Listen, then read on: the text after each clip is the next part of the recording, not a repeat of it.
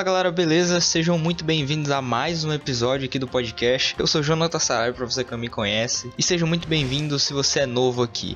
É, não tô acostumado a segurar um microfone aqui. Vocês podem ver que mudaram algumas coisas. E é exatamente por isso que eu tô segurando o microfone. Porque eu não consegui colocar o meu suporte, então no episódio de hoje eu vou ter que segurar ele com a mão. Eu não sei se eu vou conseguir articular bem com ele, vai ver. Às vezes eu vou querer articular, o microfone vai lá para longe, mas ele tem que estar aqui perto da minha boca. E na nossa conversa de hoje a gente vai bater um papo sobre procrastinação. Percebi a necessidade de fazer um podcast sobre isso porque muita gente procrastina. Eu procrastino muito, acho que eu ainda poderia procrastinar muito menos na minha vida. Só que tem algumas coisas que eu faço para evitar procrastinar tanto, ao ponto de, de, me prejudicar.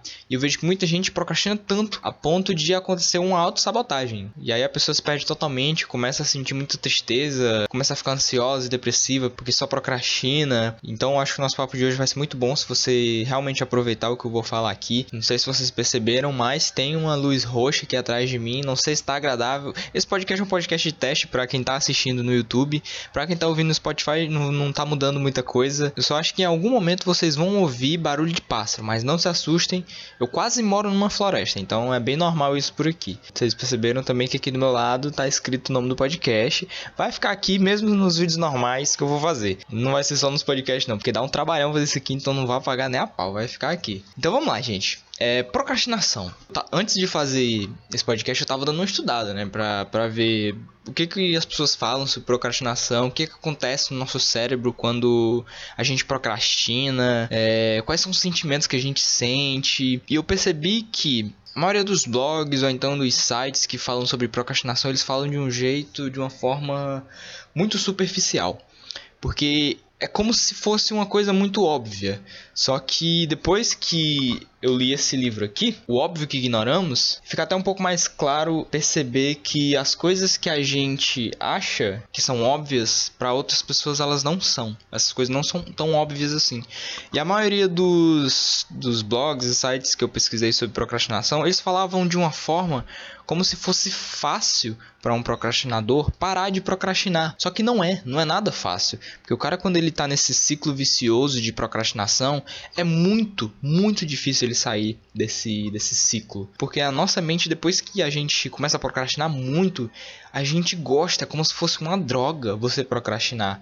Porque você tem uma recompensa na hora e só depois e você se arrepende de ter procrastinado, mas aí já é tarde. E às vezes é tão tarde que você continua procrastinando a ponto de não querer mais parar de procrastinar. E aí muitas pessoas realmente perdem a vida, grande parte da vida procrastinando, porque elas já chegaram no nível em que procrastinam tanto que não faz nem mais sentido voltar à linha. E ano passado, enquanto eu estudava escola austríaca de economia, eu aprendi um princípio econômico em que pensando depois eu vi que ele cabe muito bem à procrastinação, que é o conceito de preferência temporal. Em economia a gente aprende esse conceito que é a preferência temporal. E recentemente o conceito de preferência temporal ficou até um pouco popular por conta do livro Democracia, o Deus que Falhou, do Hans Hermann Hoppe. E é Hans Hermann Hoppe, tá? Eu vejo muita gente falando Hope, mas não é Hope, é a pronúncia correta é Hoppe, porque ele é alemão. Mas enfim, é, o Hoppe ele fala do conceito de preferência temporal no livro dele, A Democracia do Deus que Falhou,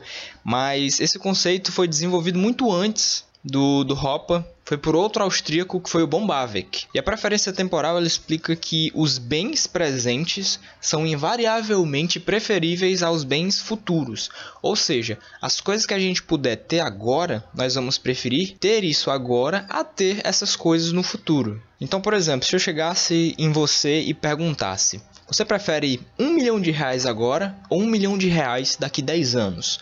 Muito provavelmente você ia querer esses um milhão de reais agora, porque os bens presentes são preferíveis aos bens futuros. Isso porque nós, seres humanos, a gente sempre busca substituir o nosso estado atual, que geralmente é menos satisfatório, por um estado mais satisfatório. E aí, por conta disso, nós demonstramos uma certa preferência temporal. Algumas pessoas têm alta preferência temporal, outras pessoas têm baixa preferência temporal que que, o que, que é alto e o que, que é baixa. Uma pessoa que ela, por exemplo, ganha mil reais por mês e aí ela investe 500 reais para daqui 5 anos ela ter ali uns 20 mil reais. Exemplo, tô chutando alto aqui, nem sei se chega até isso. Essa pessoa, ela abre mão de capital agora para ter mais capital no futuro. Ou seja, a preferência temporal dessa pessoa é baixa, ela tem uma preferência temporal baixa.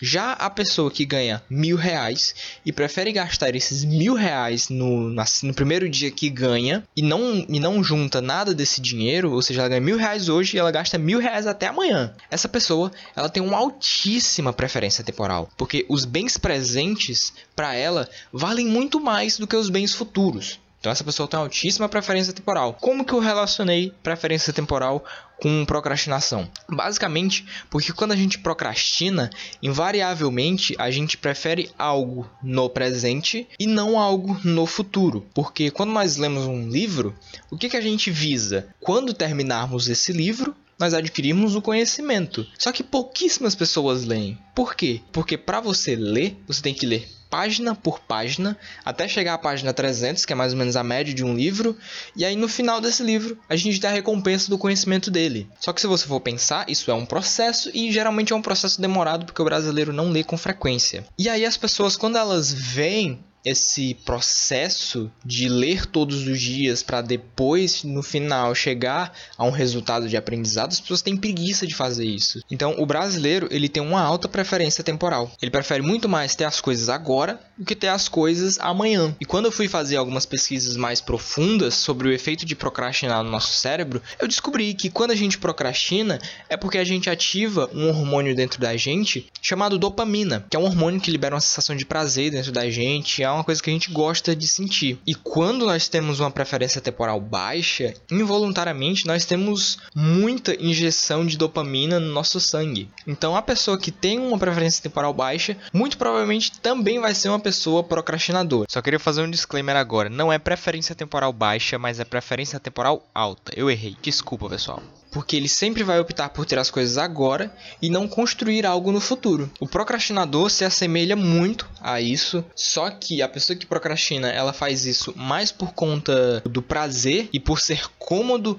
fazer algo mais fácil e que vai me dar um prazer imediato agora, do que fazer algo em que eu vou ter que dedicar um esforço e uma energia maior para ter um resultado só lá na frente. É a questão dos bons hábitos. É, quando a gente tem um bom hábito, a gente paga por esse hábito agora para só lá na frente nós termos o, a recompensa desse hábito. Só que quando nós temos um hábito ruim, a gente tem a recompensa agora e só depois nós pagamos por isso. Então, por exemplo, o cara que ele consome muito açúcar, que é um hábito ruim, ele sempre vai ter aquela sensação de energia depois que ele toma aquele café açucarado, mas depois de alguns anos de, de muito açúcar nas alimentações dessa pessoa, ele muito provavelmente vai ter diabetes. Ou seja, ele tem a recompensa agora, mas só depois que ele paga. Ou seja, ele tem a recompensa agora, mas só lá na frente ele vai pagar por ter esse mau hábito. E quando a gente, por exemplo, quer ir para academia para ter um corpo melhor, a gente tem que pagar agora e mesmo sem vontade de querer treinar, para depois de um ano ou então alguns meses a gente ter um corpo mais sarado e uma saúde melhor. E é difícil uma pessoa que procrastina e principalmente que procrastina muito entender que ela tem que se esforçar o máximo possível a ter bons hábitos. O procrastinador, ele geralmente tende a voltar para a linha quando ele percebe que está procrastinando muito por uma questão de pânico, por um senso de pânico e de urgência. Por exemplo, ele tem um trabalho para entregar daqui a um mês e aí ele procrastina até, por exemplo, o último dia. No último dia vai acender um alerta de pânico na mente dele e ele vai fazer aquele trabalho da forma que der. A questão é que não existe quem não procrastina. Todo mundo procrastina. O cara mais eficiente do mundo, Tony Robbins, com certeza procrastina. A diferença é que essas pessoas, elas conseguem filtrar mais as coisas que são importantes na rotina delas e as coisas que não são importantes. E elas classificam isso das coisas que elas têm que fazer para as coisas que elas podem delegar para alguém ou então que elas podem não fazer. E isso também, dessa classificação de coisas que a gente escolhe fazer e não fazer, está muito relacionado também à praxeologia do Ludwig von Mises, que também foi outro economista austríaco. Mises ele explica na praxeologia que o ser humano age. E o nosso tempo é escasso a gente não consegue fazer tudo ao mesmo tempo. Por exemplo, nós não conseguimos comer, tomar banho, fazer exercício ou então tomar água ao mesmo tempo. A gente tem que escolher o que que a gente faz primeiro de acordo com nossa prioridade e aí a gente vai executando essas coisas. A pessoa que ela é menos procrastinadora, ela basicamente faz isso. Ela escolhe as coisas que são muito importantes na rotina dela, coisas que se ela não fizer ela ou vai se prejudicar ou vai atrasar o futuro que ela tem, o resultado que ela quer ter. E aí eles vão fazendo coisas mais importantes até as coisas menos importantes. Pelo menos é isso que eu faço agora, é isso que eu tento fazer na medida do possível. E o procrastinador, ele geralmente tende a ter uma mente de curtíssimo prazo, ou seja, uma mente de alta preferência temporal, de querer sempre as coisas na hora, de querer sempre o prazer na hora e só pagar depois, quando o certo deve ser o contrário, você pagar agora para ter a recompensa depois, porque esse é o caminho das coisas saudáveis. As coisas que não são saudáveis, você realmente, você tem a recompensa agora, mas você só paga depois. Esse planejamento de das coisas que a gente tem que fazer, de organizar nossa rotina, de colocar metas e objetivos, isso para um procrastinador é muito ruim, porque é como se o planejamento fosse a criptonita do procrastinador, porque todo procrastinador planeja, planeja, planeja, mas não executa. Ele planeja de muito, executa de menos. E isso está muito atrelado à proporção do objetivo que a gente coloca para nós mesmos. Porque, por exemplo, o cara ele tenta ler um livro por mês. Um livro geralmente tem 300 páginas. E aí ele pensa: "Nossa, 300 páginas, eu nunca vou terminar de ler esse livro". Só que esse cara não percebe que para você ler um livro de 300 páginas por mês, você tem que ler mais ou menos 10 a 8 páginas por dia, o que por dia é pouco, mas o resultado disso ao longo do tempo é grande, é um livro inteiro. E as pessoas não entendem, né, que o efeito do pequeno no longo prazo se torna grande. Uma casa para ser construída, cada tijolo tem que ser encaixado no lugar. Um tijolo é uma fração muito pequena comparada a uma casa mas ele tem que estar tá ali para aquilo tudo ser construído. Um hábito bom é a mesma coisa. A gente tem que começar por micro hábitos, coisas pequenas, claras e fáceis de, de serem gerenciadas, para no final nós termos de fato um hábito bem estabelecido, um hábito engrandecedor e que vai nos deixar ter uma rotina melhor e ser mais produtivo. A questão de ler é exatamente isso. Você não precisa botar na sua mente, eu preciso ler um livro todo mês. Basta você colocar na sua mente, eu vou ler 5 páginas por dia. Eu vou ler 10 páginas por dia. Só assim já tá ótimo. No final do mês, você já vai ter um livro lido e nem se deu conta. O procrastinador, ele tem que parar de visar o maior, que é, no caso, no exemplo que eu tô dando, ler um livro, e ele tem que focar mais no menor, que é ler cinco páginas por dia, que é o claro e que é o gerenciável, que é o mais factível de alcançar. E só de pensar dessa forma de micro hábitos, isso já vai te colocar muito mais na linha de execução e te tirar mais da linha do planejamento. E é muito importante também a questão de enxergar nossas recompensas. Porque o que muita gente faz? Ah, consegui aqui ler 5 páginas por dia. Agora, já que eu fui disciplinado, vou ter a minha recompensa. Vou comer uma barra de chocolate inteira. E aí o cara se enche de açúcar e no outro dia ele tá morto para baixo e aí ele pensa, ah, hoje eu não vou ler, hoje eu tô cansado, não tô bem, hoje eu não tô com a cabeça para ler. E aí ele quebra aquela linha de bons hábitos que ele poderia ter a cada dia, porque ele quis se premiar muito cedo e aí ele acabou quebrando a rotina. Você tem que se premiar depois que o seu objetivo de fato foi concluído.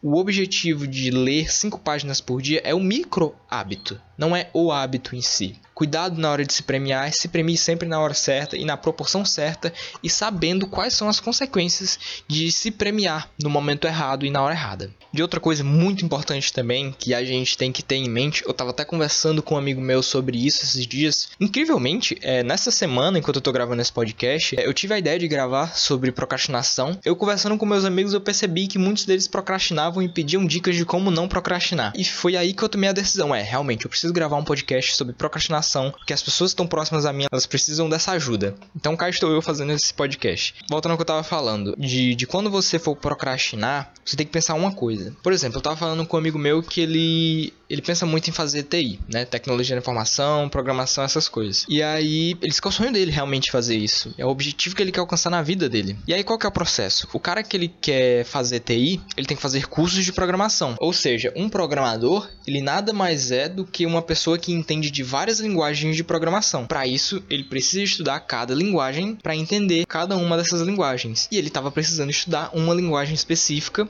E ele falou que estava com problema para ter a disciplina de ir lá, é, abrir o computador e começar a estudar. Ele não estava conseguindo fazer isso. E aí eu falei para ele, cara, uma coisa que tu pode fazer para te ajudar é o seguinte: tu tem que estabelecer um propósito forte, um porquê forte para você fazer isso. Você tem que pensar o seguinte: por que que eu quero ser um programador? E esse porquê tem que ser um porquê muito forte, tem, tem que ser um porquê muito significativo para você. Porque caso você faça algo que vai deixar esse teu propósito mais distante de você, você nada mais está fazendo do que adiando o teu sucesso e deixando o teu sonho mais longe de você. Então eu pedi para ele fazer o seguinte: cara, toda vez que tu tiver com preguiça, que tu não quiser fazer aquela aula de programação, só pensa o seguinte: que se tu não fizer aquela aula hoje, isso significa que tu tá atrasando o teu futuro, o teu sucesso e a tua satisfação profissional. Cada dia que tu procrastinar hoje de não fazer a tua aula, isso significa quem sabe um mês, um ano de atraso no teu futuro para tu conseguir realmente ser um profissional bem-sucedido. Aí ele falou: "É, né? Realmente. Acho que eu vou assistir minha aula agora". Porque realmente é isso. Quando você procrastina algo que tá muito atrelado ao seu futuro, ao, à sua carreira, ao seu sucesso, você nada mais está fazendo do que atrasando teu futuro. Então, se por exemplo você quer fazer uma prova de um concurso e você tem que estudar para essa prova e você não estuda, quando você fazer a prova e você não passar, você não conseguir tirar a nota necessária, isso significa que você perdeu um ano na sua carreira de sucesso, porque você não se dedicou o suficiente agora e você procrastinou agora. Então é muito bom você ter essa reflexão a cada vez que você for procrastinar. Você pensar assim, poxa, se eu procrastinar agora, talvez eu esteja atrasando o meu sucesso. Talvez eu esteja atrasando o meu futuro. Então não, não vou procrastinar, não vou fazer isso agora, porque isso significa atrasar a minha vida. E não é isso que eu acho que você quer. E obviamente, existem algumas coisas que nós podemos fazer para evitar procrastinar. Eu vou falar cinco coisas aqui que podem te ajudar se você realmente botar em prática. Porque eu vejo que muita gente ouve podcast ou então estuda sobre algum assunto e essas pessoas passam por esse conteúdo e não botam em prática. É muito importante que você bote em prática, porque se você não colocar em prática não vai adiantar de nada. Aquilo ali só passou pela sua cabeça, entrou num ouvido e saiu no outro. Então você pode fazer algumas coisas para parar de procrastinar. Que é mais ou menos o seguinte: você pode assumir um compromisso público.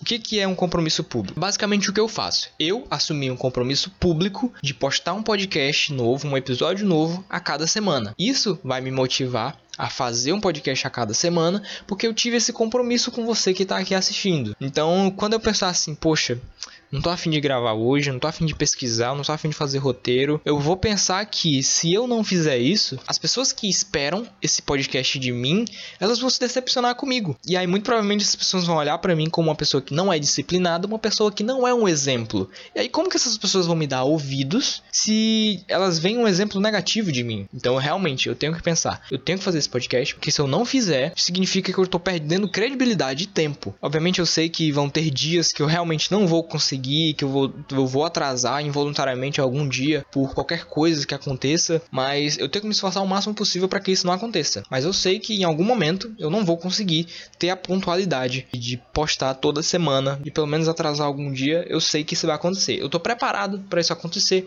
porém eu não quero que isso aconteça e eu vou fazer de tudo para que isso não aconteça. Só que se você não tem um público, ou então algumas pessoas que te acompanham, fica meio difícil você fazer isso. Então, outra coisa que você pode fazer é contar com alguém de confiança. Então, então, você quer, por exemplo, ir para academia todos os dias durante um mês, você pode falar para sua mãe, para seu pai, para seu irmão, para sua irmã, que você quer fazer exercício durante 30 dias e você quer a ajuda dessa pessoa. Você vai dizer, ó, você pode me ajudar com isso? Você pode todo dia me lembrar e me perguntar se eu fiz exercícios? E se eu disser que não, você pode me perguntar por que, que eu não fiz e me fazer e fazer esses exercícios, é muito bom você fazer isso com uma pessoa de muita confiança sua. Se você quiser, você pode fazer isso comigo. Você pode fazer isso com qualquer outra pessoa. O simples fato de você escrever ou então de você falar para outra pessoa isso já te ajuda bastante. Então, por exemplo, você pode simplesmente mandar uma mensagem para mim lá no Instagram e colocar lá: eu quero fazer X coisas em Y dias. Pronto já tá bom. Mas se você puder contar com a ajuda de alguém é, pessoalmente, é muito melhor. Outra coisa que você pode fazer é deixar post-it. Esses post-its aqui, isso ajuda muito a você a manter sua disciplina.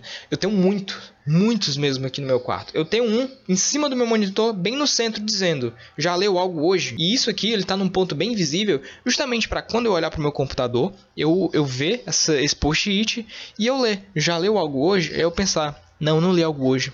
É hora de eu ler. Entendeu? Isso aqui vai me fazer eu me questionar. E esse questionamento é muito bom para você. Quarta coisa que você pode fazer é deixar alarmes. Então, se você quer fazer algo num momento muito específico, em horários mais regrados, você pode colocar um alarme às 6 horas da manhã ou às 6 horas da noite para você fazer aquela atividade nesse horário e na hora que o alarme tocar, você pensar, é hora de fazer isso. E aí você vai e executa. A quinta dica, e eu percebo que é a mais difícil para a maioria das pessoas fazerem, é remover as distrações. Um exemplo bem fácil de dar. É, a pessoa ela quer ler, ela quer ler mais, ela quer aumentar o número de horas que ela lê por dia. E aí ela não remove as distrações dela. Às vezes a distração dessa pessoa é o simples fato do celular dela estar tá ali do lado e ela sempre tá olhando as notificações que chegam. Então se você percebe que o seu celular é algo que vai te distrair, tira ele de perto de você, desliga. Você tá aqui na sua mesa, coloca ele na cozinha, coloca bem longe de você. Remova as distrações. Outra coisa que muita gente peca muito em fazer é evitar um progresso lento e constante. Porque quando uma pessoa ela tenta começar na academia, a maioria das pessoas elas tentam colocar objetivos e metas muito altos. Então o cara nunca foi para academia, ele diz: "Eu quero ir para academia todo dia durante um ano". Esse cara muito provavelmente não vai conseguir fazer isso, porque ele não tem aquele hábito de ir para academia pré-estabelecido na mente dele. Então, uma coisa que você tem que fazer é buscar um progresso lento e constante. Você tem que focar mais em manter o ritmo e não em fazer de forma mais acelerada. É muito mais importante você manter a constância do que fazer aquilo mais vezes. É muito melhor eu ler uma página por dia e ler todos os dias do que eu ler 100 páginas por dia, mas ler um dia aqui e só ler na próxima semana. Sem falar que ler 100 páginas por dia eu acho que deve ser um negócio bem suicida, né? Acho que o cara que lê 100 páginas por dia, ele deve ser insano. E se ele realmente aprende as coisas que ele lê, pô, meu Deus. E a gente tem que ajustar o nosso foco, porque a gente sabe que o que a gente quer é ir de A até Z. Só que a gente tem que reduzir isso para ir de A até B, de B até C, de C até D, até chegar em Z finalmente. É aquilo que eu falei, diminuir o, o espectro, a nossa perspectiva, ela tem que estar tá reduzida. Você tem que ter primeiro micro hábitos para depois ter o hábito. E eu percebo que muita gente mesmo, principalmente da minha idade, que ainda é jovem, que está entrando agora na fase adulta, é, a gente foi muito mal acostumado pela escola, porque o grande problema do, do, do procrastinador, como eu falei, é o planejamento. O, a pessoa que procrastina muito, ela tem um sério problema em planejar, porque ela planeja muito e executa pouco. E isso está muito atrelado à nossa escola, porque a gente tem muito prazo quando a gente está na escola. O nosso prazo é muito grande. Então, por exemplo, a gente tem um trabalho para fazer e o nosso prazo de entrega geralmente é de um mês. E a gente pensa, caraca, um mês fazer esse trabalho é muito tempo, né? Vou deixar para fazer na última semana. Tem gente que deixa para fazer no último dia. E muitos dos trabalhos da escola, eles realmente têm esse prazo de entrega muito alto. E aí, isso é perfeito para mente de um procrastinador. E a gente foi muito mal acostumado com isso durante a escola, porque todo o nosso desenvolvimento escolar foi feito dessa forma. Não que as coisas tivessem que ser de forma urgente, ou seja, o professor passa um trabalho hoje e aí próxima semana já tem que ser feito. Em alguns casos isso pode até funcionar, mas principalmente a gente tem que ter um equilíbrio ali nessa, nesse prazo de entrega. E geralmente na escola a gente tem um prazo muito grande, muito maior do que o necessário. E eu espero que, que todo mundo aqui que está assistindo e que me conhece não ache que eu odeio a escola. Gente, não é isso. Eu não odeio a escola. Eu odeio o sistema educacional, a educação que a gente recebe. Ela é feita de uma forma totalmente errada, porque ela nos acostuma a ser procrastinadores. É, a gente não aprende as coisas que a gente realmente tem que aprender. E para trazer para vocês um planejamento mais factível, para não ficar só falando aqui no podcast, é, eu queria mostrar para vocês a matriz de Eisenhower. Eu acho que é assim que se pronuncia, não sei. Eu nunca fui pesquisar. Desse cara eu não sei. Eu sei a pronúncia do Hopa, mas eu não sei a desse cara aqui. Mas enfim, tá aparecendo aí na tela para vocês. E essa matriz ela foi feita para a gente organizar as nossas tarefas e os nossos objetivos. Ou seja, aqui a gente vê que no primeiro quadrante a gente tem as coisas que são importantes e as coisas que são urgentes. No segundo quadrante, as coisas que são importantes mas não são urgentes. No terceiro, as coisas que não são importantes, mas são urgentes. E no quarto quadrante, as coisas que não são importantes e nem são urgentes. Isso aqui pode ser um norte muito bom para quem quer parar de procrastinar. Para quem já procrastina menos, essa matriz ela pode realmente ajudar. Só que ela tem um problema. Na mente de um procrastinador, essa matriz não é feita de coisas da mesma forma que está nessa imagem que apareceu para vocês no primeiro quadrante diz faça agora, no segundo quadrante diz agende, no terceiro quadrante diz delegue e no quarto quadrante diz elimine. Para a mente de um procrastinador, isso aqui é totalmente diferente. Na mente de um procrastinador, no primeiro quadrante é mais ou menos aquilo que quando for urgente, ele deixa para fazer na última hora. No quadrante 2, ele vai delegar essa atividade para um eu do futuro, ou seja, aquilo é importante, mas como não é urgente, ele vai deixar aquilo ali para muito depois. E aí no terceiro quadrante, que é o quadrante das coisas que não são importantes, mas são urgentes, ele vai fazer isso aqui quando o quadrante 1 for finalizado. E o, e o quadrante 4, que é as coisas que deveriam ser eliminadas, para um procrastinador, esse quadrante é feito das coisas que ele tem que fazer agora. Então, para uma pessoa comum, o quadrante 4 seriam as coisas a ele se eliminar. Só que para uma pessoa que procrastina, aqui vai ser as coisas que ela tem que fazer na mente dela. Porque o procrastinador, como eu disse, ele é uma pessoa que tem uma mente de curtíssimo prazo, de prazer imediato. Então, as coisas que deveriam ser eliminadas, ele vai querer fazer naquela hora. Porque isso, involuntariamente, vai dar um prazer imediato a ele. Então, você percebe que realmente a mente de um procrastinador é bem difícil de lidar. Não é fácil. Porque algo que nessa matriz, que seria muito boa para realmente melhorar as coisas que a gente tem que fazer, para a mente de um procrastinador é diferente, ele visualiza isso de forma diferente. Por isso que eu falei que a maioria dos blogs e sites que eu li, eles realmente não traziam uma ajuda efetiva, porque eles não levavam em consideração a visão que um procrastinador ia ter daquilo, que no caso é a visão que um procrastinador tem dessa matriz de Eisenhower. O quadrante 1 e o quadrante 3 geralmente é onde o procrastinador mais fica, porque o quadrante 1 é aquilo que é importante e urgente que ele tem que fazer na hora, e o quadrante 3 é aquilo que é urgente, mas não é importante. E aí ele vai focar focar nisso aqui para ter uma falsa sensação de produtividade. Quando o nosso real resultado, ele vai vir do quadrante 2, que é o quadrante em que as coisas, em que as coisas são importantes, mas aquelas, mas aquelas coisas não são urgentes. Ou seja, a gente tem um tempo necessário para planejar e executar aquilo. Diferente do quadrante 1, que são coisas urgentes e que muito provavelmente a gente vai ter o tempo necessário para executar da melhor forma possível, e o quadrante 3, que é feito de coisas urgentes, mas de coisas que não são importantes. E tem uma frase muito boa que diz: as coisas que são importantes geralmente não são urgentes, e as coisas que são urgentes geralmente não são importantes. Então é bom você ficar ligado nisso. Se você está fazendo algo muito em cima da hora, talvez essa coisa ela seja urgente, mas não seja importante, não seja algo que realmente vai definir e que vai traçar o seu futuro para um caminho melhor. E para fazer uma dinâmicazinha, fazer um negócio legal, eu queria falar que existem três tipos de procrastinadores. O primeiro tipo é o desastinador. O que, que é o desastinador? Ele é basicamente o cara que já desistiu ele já entrou num ciclo de bola de neve, um ciclo vicioso, em que esse cara ele já procrastina tanto que ele já nem tem mais forças para voltar pro trilho, que é até o que eu falei no começo. Tem pessoas que chegam nesse nível e não conseguem ter força para parar de procrastinar, porque a pessoa já tá tão fraca num nível e que ela não consegue mais se motivar o suficiente para fazer alguma coisa nova. E aí elas entram nessa espiral de fracasso e o cara joga a vida no lixo. O segundo é o impostinador.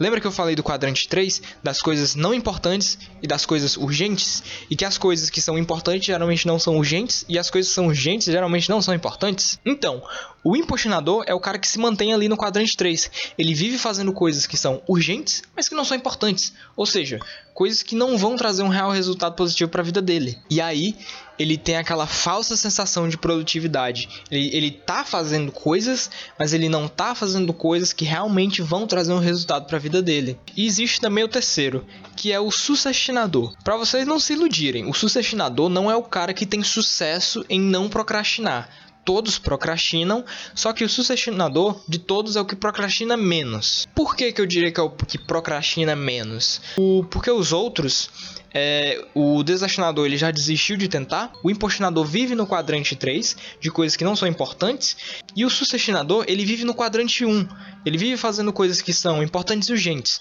ou seja, ele faz, mas ele faz sem o planejamento, sem o tempo de pensamento necessário, ele faz as coisas de última hora, na correria, ele não consegue se desenvolver bem por causa disso. Então, por que que analisando essa matriz, eu vejo que o, o sucesso, a tarefa que a gente pode fazer, que realmente vai levar a gente para um caminho melhor, está no quadrante 2. Por que, que eu visualizo isso? Porque no quadrante 2 a gente tem as tarefas que são importantes, ou seja, aquelas que têm uma relevância real para a gente, só que elas não são urgentes. Isso faz com que a gente não desenvolva um senso de pânico para entregar aquilo, a gente tenha um conforto e um planejamento melhor para fazer aquilo executar da forma certa. Isso porque a gente tem que equilibrar muito bem esse nosso esse nosso prazo de entrega. Você tem que se conhecer, você tem que saber em quanto tempo você vai procrastinar fazendo alguma coisa e em quanto tempo é um tempo muito curto para você se desenvolver bem.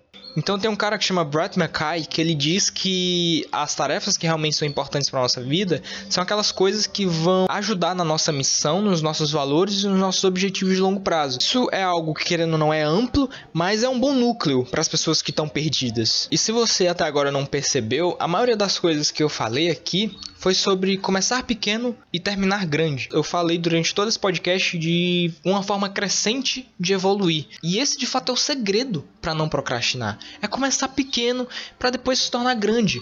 O problema é que, cara, as pessoas não percebem isso. É, é incrível o quanto a nossa mente ela tá condicionada a não acreditar nas coisas que realmente são as coisas óbvias. E é o que eu disse, o óbvio para mim pode não ser o óbvio para você. É por isso que eu sempre tenho que falar e repetir esse princípio, porque é isso que vai funcionar de fato. É você começar pequeno, é você ter a ambição sim de querer isso, mas de entender que você, no seu momento atual, se você está começando, você não pode começar grande, porque se você começar grande, você vai desistir. Você não está acostumado, seu cérebro não está acostumado a essa atividade você vai se cansar mais rápido, você vai ter um esforço de energia maior para fazer isso, e involuntariamente, em um momento você vai estar tá muito desgastado, você vai dizer para si mesmo: "Não, isso não é para mim, eu vou parar e vou fazer outra coisa". E aí você desiste. Porque não porque aquilo não era para você, mas porque você fez da forma errada. E sinceramente, nem eu sou um exemplo de pessoa não procrastinadora. Apesar de uma pessoa que não procrastina não existir. Eu sou uma pessoa que procrastina. Procrastina, eu vou dizer que até razoavelmente muito. Mas é o que eu falei. Eu consigo equilibrar bem as coisas que eu tenho que fazer e que realmente são importantes das coisas que são inúteis. E como todos nós temos um senso de pânico dentro da gente, quando eu tô procrastinando, geralmente rapidamente eu percebo, poxa, eu tô perdendo tempo aqui. Eu tenho que fazer uma coisa realmente vai me agregar um valor. Geralmente eu percebo isso rápido. Meu cérebro manda esse instinto de pânico para mim. Só que para algumas pessoas esse instinto de pânico para voltar para a linha demora mais para chegar, e para as pessoas que já procrastinam muito, esse instinto já às vezes nem aparece. Então isso é um processo, é algo demorado, é algo que vai acontecer com o tempo, não é algo que vai acontecer do dia para noite. Você tem que focar muito mais em persistir em manter a constância do que na sua velocidade a fazer essa coisa que você quer fazer. O mais importante a cada dia que passa é você se perguntar o que você aprendeu de novo e o que, que você melhorou na sua vida e na sua rotina nesse dia. É muito mais importante você melhorar 1% a cada dia do que tentar melhorar 30% ao mês. Teoricamente é a mesma coisa, só que se você estabelece uma meta de melhorar 30% em um mês, em 30 dias, é muito mais difícil porque essa meta está distante. Ela é uma meta maior e uma meta distante. Quando você tem como meta melhorar 1% por dia, isso é muito mais factível porque está bem mais próximo e é muito menor. Então, por conta disso, se torna até mais fácil de você alcançar. E diferente do que a gente possa imaginar, melhorar 1% ao dia não significa melhorar 365% ao ano. Significa melhorar 3.700%. Aqui a gente vê a magia dos juros compostos na produtividade, né? Isso que nós vamos alcançar lentamente, progressivamente com o tempo. Porque dessa forma é muito mais fácil você manter o ritmo e não desistir. Então, galera, esse foi o podcast de hoje. Eu espero que você tenha aprendido bastante coisa aqui nesse podcast falar sobre procrastinação é realmente muito bom porque você pode abrir os seus olhos para as coisas que você está deixando de fazer, coisas que são importantes para sua vida, para o seu futuro. Você pode estar tá jogando no lixo aquilo que vai te fazer ser uma pessoa melhor, enquanto você realmente deveria pensar que quando você vai deixar de fazer isso, você está jogando o seu futuro no lixo para rolar no feed do Instagram, para assistir um vídeo qualquer no YouTube. Então você tem que ter um porquê forte, você tem que saber o porquê você está fazendo aquela coisa, o porquê que você quer isso, para você não procrastinar com tanta facilidade E caso você procrastine, você perceba que está procrastinando e volte para a linha rapidamente. E não se perca nisso que ultimamente está sendo um grande mal das pessoas, que é o excesso de informação que faz a gente procrastinar muitas das vezes. Então, galera, como eu tinha falado lá no Instagram, todo podcast, eu perguntei lá se vocês queriam receber uma recomendação de livro. Então, a recomendação do livro de hoje é Os Sete Hábitos das Pessoas Altamente Eficazes. Essa é a recomendação do livro de hoje. Eu espero que vocês leiam esse livro de verdade. Eu espero também que você pare de procrastinar e passe a ser uma pessoa muito mais produtiva e consiga fazer suas atividades aí no dia a dia. Então é isso, galera. Até o nosso próximo podcast. Valeu e tchau, tchau.